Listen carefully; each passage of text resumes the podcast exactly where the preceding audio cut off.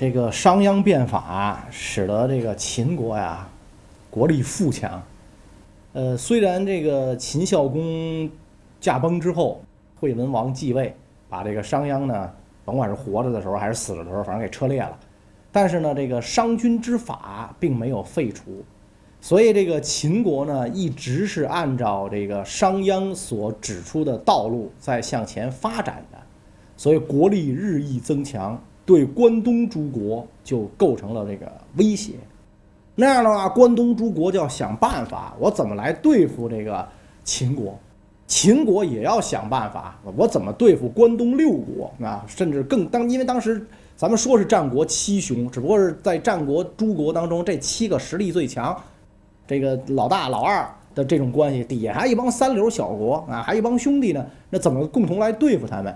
所以在这样的这种环境下背景下，呃，合纵连横就开始上演。那么咱们前面讲过孙膑、庞涓啊，哥俩斗智，说这个孙膑、庞涓啊是鬼谷子的学生。这鬼谷子到底是何方高人呢？史籍也没有什么明确的记载，全都是各种传说。那么，所以在这个战国时期啊，几乎所有的高人都被附会成是鬼谷子的学生。除了这个孙膑、庞涓之外，还有一对儿赫赫有名的侧室，那就耍嘴皮子的啊，靠靠嘴吃饭的，这就是苏秦和张仪。这个张仪是首先闪亮登场的，张仪也是魏国人，就是三晋里边那个魏啊，不是跟公孙鞅那个不不是一个国家啊，三晋里边的魏国，魏国人。呃，当时呢是跑到楚国国相手底下做门客。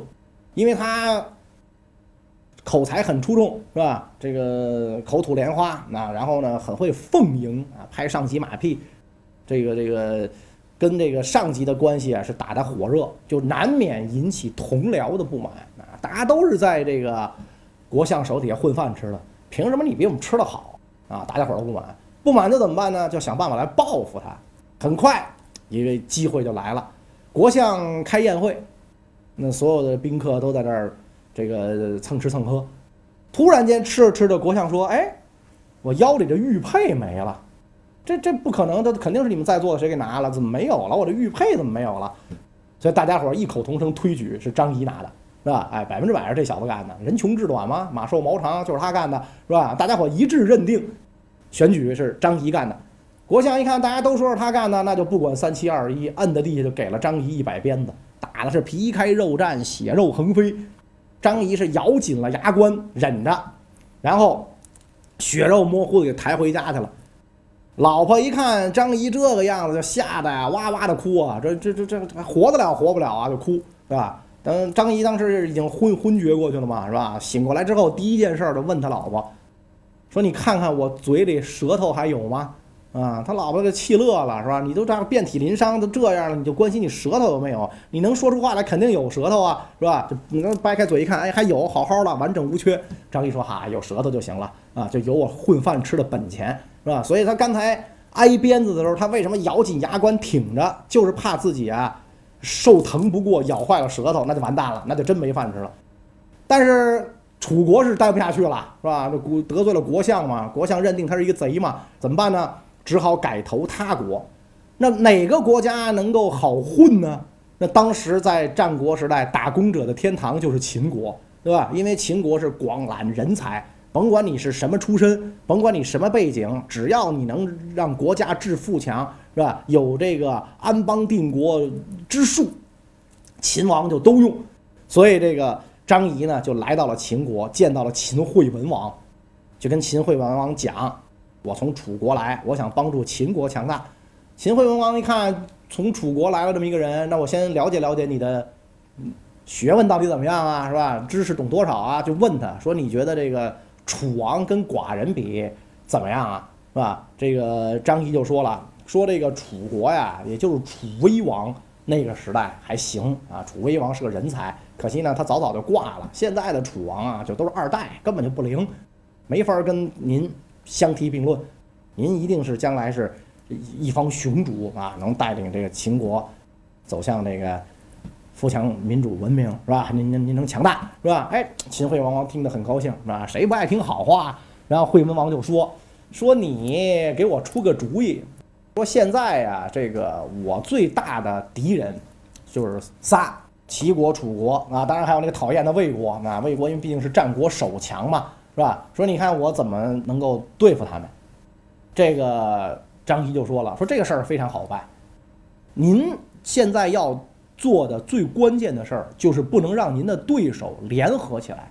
所以我们必须离间楚魏两国，让他俩掐起来，然后同时我们进攻魏国，然后再示好于魏国，让魏国死心塌地的跟随我们，跟楚国死磕，这事儿都就好了，是吧？秦王一听非常高兴啊，是吧？你很三俗嘛，啊，但是我很喜欢，是吧？能出这么不地道主意的人，这一定是个人才啊，是吧？那好吧，那我就。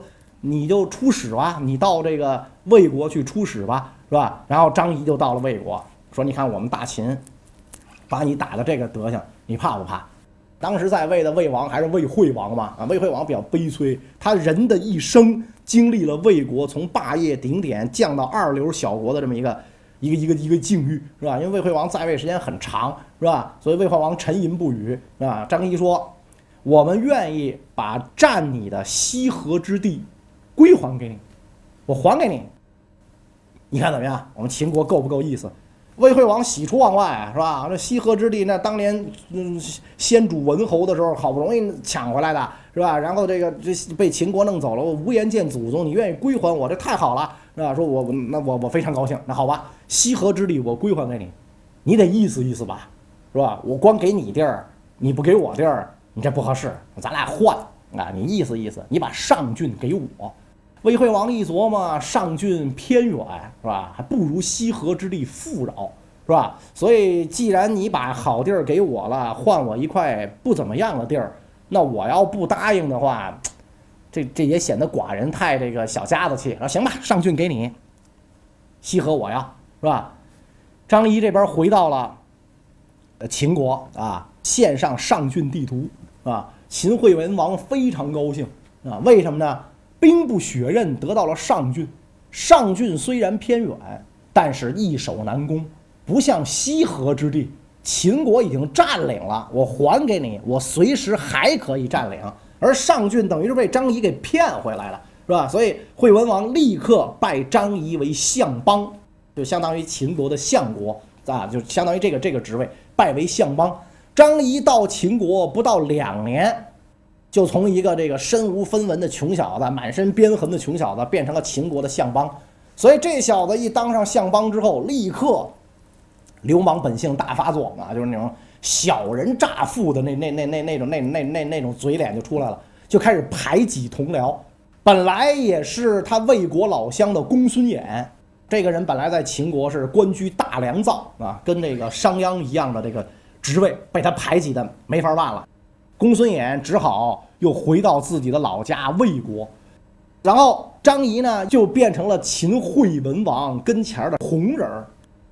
前面咱们讲的时候啊，还是这么说：秦惠文王的爹是秦孝公，到他这儿变成了惠文王，那从他这儿开始称王。那他为什么开始称王呢？这就是张仪给出的主意。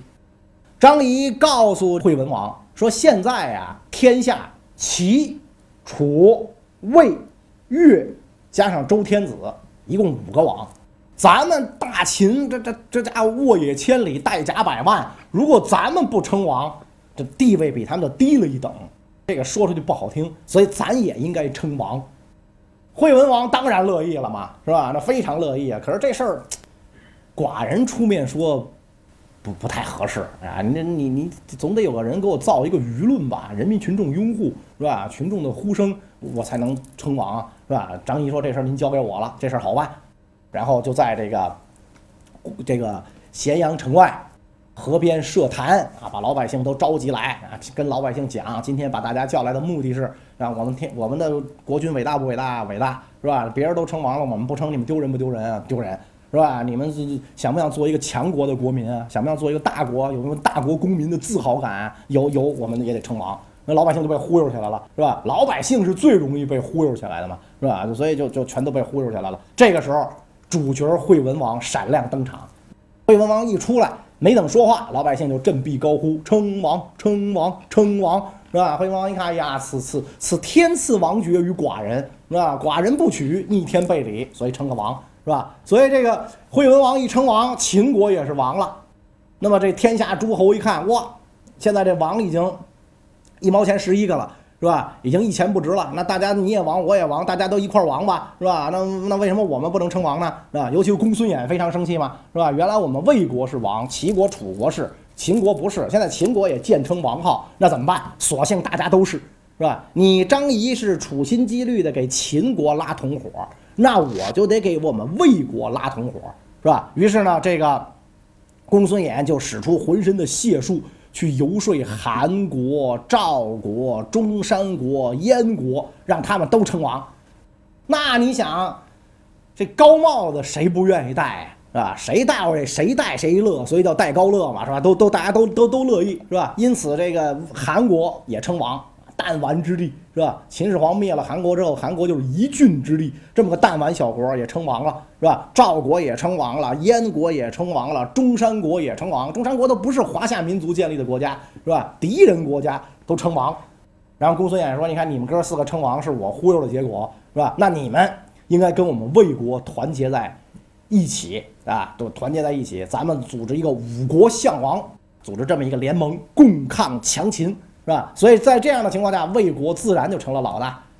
秦惠文王一看就明白怎么回事了，是吧？公孙衍这小这小子捣乱啊，是吧？这不明摆着冲着寡人来的吗？把张仪就叫来，老张，你看这事咋整啊？是吧？怎么他们五国窜到一块儿来了？那张仪说：“破之不难啊，太容易了，我出使，是吧？我把这事儿给你摆平。怎么摆平？太容易了。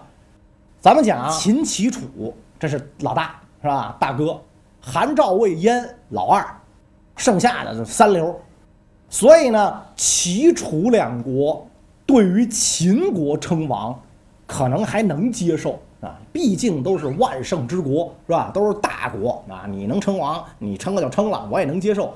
一看韩赵魏这仨小东西，是吧？你才活了几年啊？原来你不是从晋国分裂出来的吗？你都称王了，哥俩心里很不爽。齐国是尤其不能容忍中山国称王。啊，因为齐国一直认为中山国是我的附庸，对吧？还给你个男爵就不错了，你还称王，很不满意，是吧？这个楚国呢又不愿意魏国称王，因为楚国一直要想北上往中原发展，而正好挡着他的就是魏国嘛。那因此，齐国拒绝接见中山国使臣啊。中山国使臣到齐国禀报嘛，我们国君称王了，是吧？您是不是发个贺电什么的？还贺电呢？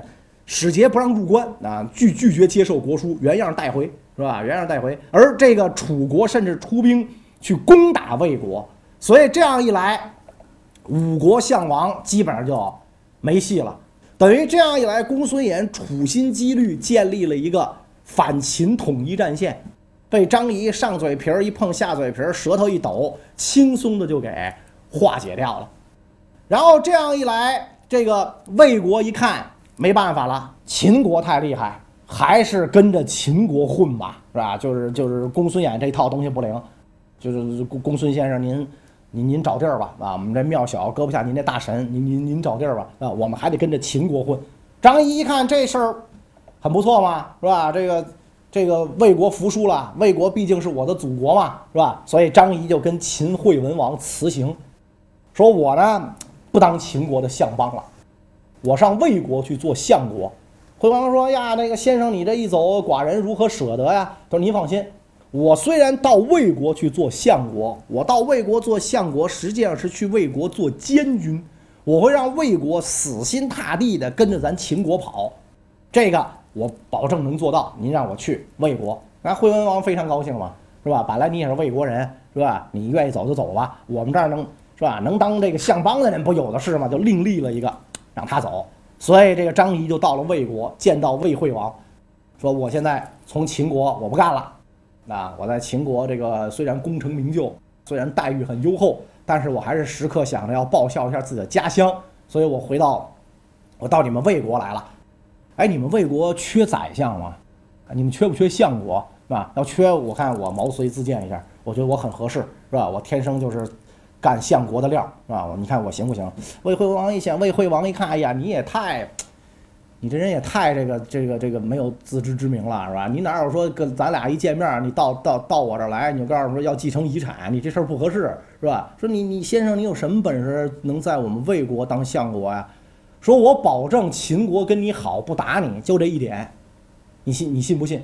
啊，魏惠王一想，这家伙毕竟是秦王面前得宠的人物，是吧？跑到这儿来张嘴要当相国，你说你得罪他，就是得罪了秦王。他既然有这样的保证，有这样的许诺，那好吧，就把这相国之位给你，你就在我们魏国做相国。果然，张仪在魏国做相国的这些年，秦军并没有伐魏。那这个魏惠王到晚年啊，是过了一些个这个安生日子，不像早些年那样刀头舔血过了安生日子。但是可别忘了，张仪不是为了辅佐魏国来的，人实际上是这。为老东家秦国跟那儿打工，所以安生日子过了没多久，张仪就跟这个魏惠王说了，说这个齐国呀不是东西，他得罪了秦国，秦国想打齐国，得从你那儿过吧？你呢借个道儿，让让秦兵过去打齐国。魏惠王这个时候不敢说半个不字嘛，是吧？这个而且特别是反正也不损失我的力量，是吧？你们愿意去？你们愿意打就打吧，所以就同意借道给秦兵，秦兵去攻打齐国，是吧？这件事儿啊，听着其实就很不靠谱，对吧？你想，秦军就算是自古秦兵耐苦战，就算这个秦乃虎狼之师，穿越几乎整个中国北方啊，劳师袭远，兵家之大忌，所以这个秦军打到这个，就是经过了魏国，到了齐国的边境。就已经是疲惫之师，而齐国领兵的大将况张是一员名将。况张假意不敌啊，蒙蔽这个秦军啊，派人整天跟这个秦军联欢，咱不打仗，整天联欢。实际上，他每次去派到出使秦营的人，跟秦国联欢的这些人都是间谍，暗中去打探秦军的这个，比如说。呃，装备情况啊，编制情况啊，弄弄了一个底儿掉，那门儿清。而这个齐国的大臣不断在弹劾况张啊，那主公，您看您您派他打仗，他他的小子不打仗，他跟人联欢通敌啊，应该弄回来处死。但是当时的齐王非常相信啊，我相信况将军不是这种人。果然，况张觉得时机成熟了，里应外合，大败秦军。秦军狼狈撤回魏国国境，然后从魏国退回了秦国。秦军这一打败，魏国就这个魏惠王就琢磨了：哦，看来秦国也没什么可怕的，对吧？齐国都把他能打败了，想我战国守强，文当年文侯时代祖先的光荣都想起来了，没什么了不起的嘛。那我也可以打败秦国嘛。那我没必要弄一个秦王的心腹在我这儿当相国，整天吆五喝六啊！所以怎么看张仪怎么不顺眼，是吧？老问张仪，哎，你你你有调动工作的想法吗？是吧？哎，你你你你那有有有没有最近有没有猎头来挖你啊？老问张仪，你让张仪再不要脸，也明白魏王这是什么意思，是吧？而且呢，他自己确实啊，就是把把秦国吹的人人人跟神仙似的，是吧？神勇无敌，结果这次有多大脸现多大眼了，是吧？所以张仪也觉得。再在这个地方待下去啊，确实没劲了，卷起铺盖卷，灰溜溜的回到了秦国。问题是，他回到秦国之后不好安排了，这么大干部是吧？这两个国家都当过相国，这个时候不好安排了，怎么办啊？天无绝人之路，马上有一个国家就贴上来受张仪的欺负，这是哪个国家呢？咱们下一讲再讲。一条纵贯南北的大运河，成就了一代帝王隋炀帝的千秋功业。从北京到杭州约两千公里的人工运河，竟然在六年之内开凿完成，这在没有现代机械的古代，可以说得上是一个奇迹了。有人说隋炀帝开凿运河是为了方便自己去扬州看琼花儿，也有人说他是为了凿穿王气，还有人说他是为了去扬州荒淫玩乐。众说种种。隋炀帝究竟为什么要穷尽民力来修造大运河呢？